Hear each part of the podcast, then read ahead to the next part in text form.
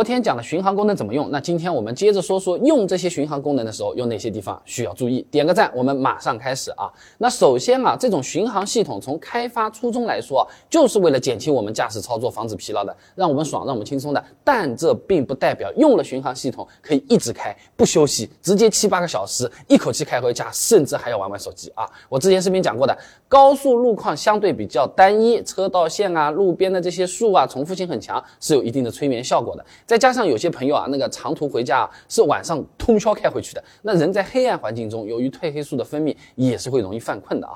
所以即使用了巡航功能，那它省力了，那一样也要每四小时休息一下，不要因为有了驾驶辅助，反而让自己有这个胆子敢疲劳驾驶了。还是安全第一，而且这个是违规的，对吧？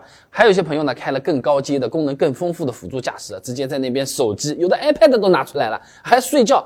而这些视频你网上看到归看到，那是不可取的，不要拿生命当儿戏啊！那个时候你说我错了，我交罚款，不要你交罚款了啊，选墓地了啊！那除了注意不要疲劳驾驶之外，还要注意天气。你比如说这种暴雨天啊，雨刮开到最大都看不清路了，那么用于感应车距的雷达也是会被大量的雨水挡住的，车子的驾驶辅助功能啊，甚至直接就关掉不让用了。那巡航功能自然也是打不开的，你要留心啊！还有像是北方经常会遇到下雪天嘛，巡航功能最好也。不要过于依赖。哎，我们是知道地上有雪的啦，车子不知道的。那如果在结冰路上，车子它突然加了个速，一旦打滑是危险的啊。像这本车主手册上就有提醒的啊，天气不好的时候，驾驶辅助系统对车辆和道路的识别能力会变差，需要我们更频繁的介入处理啊。今年不少地方下大雪的，这点。各位朋友多留心啊！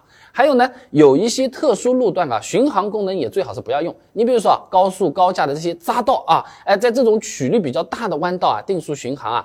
这车速太快，一不小心撞在墙上，那就没意思了啊！那就算是自适应巡航，也可能因为弯道太弯，识别不到前车，它突然会加把速，误把隔壁车道的那个车啊识别成了我前面的前车，因为在转弯嘛，对吧？哎，前面有车了，突然减速了啊！那具体的测试呢，各大汽车平台也做过不少，包括 L2 辅助驾驶在弯道太大的时候，车道保持也是有可能会失灵的啊！所以不管是哪种巡航功能，碰到弯道最好还是自己方向盘握牢一点，不要双放手玩了啊！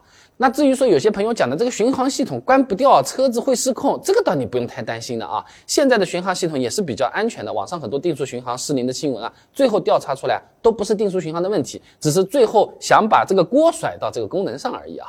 不过既然是电子控制的东西，你就不能说它百分之一百可靠。哎，只要是通电的就有死机的可能啊。万一真的关不掉，我们可以按这个顺序来处理啊。首先踩刹车，刹车的权限一般都是最高的，正常来讲踩了刹车就会直接关闭巡航的。如果踩刹车也不能退出，可以长按车辆的电子手刹或者是 P 档按键，车辆也会紧急刹车自动的啊。那有些朋友看到这里就要说了，越是电子的东西越容易出错，所以说买车就要买手动挡、机械手刹、自然吸气发动机。现在都二零二四年了，这些说法还有没有站得住脚的地方？是不是过时了？还是说喜欢的人比你想象中多很多？想知道这些内容很简单，关注我，点我头像进主页，搜索关键词“手动挡自吸”，现成的视频一大堆，现在就可以看。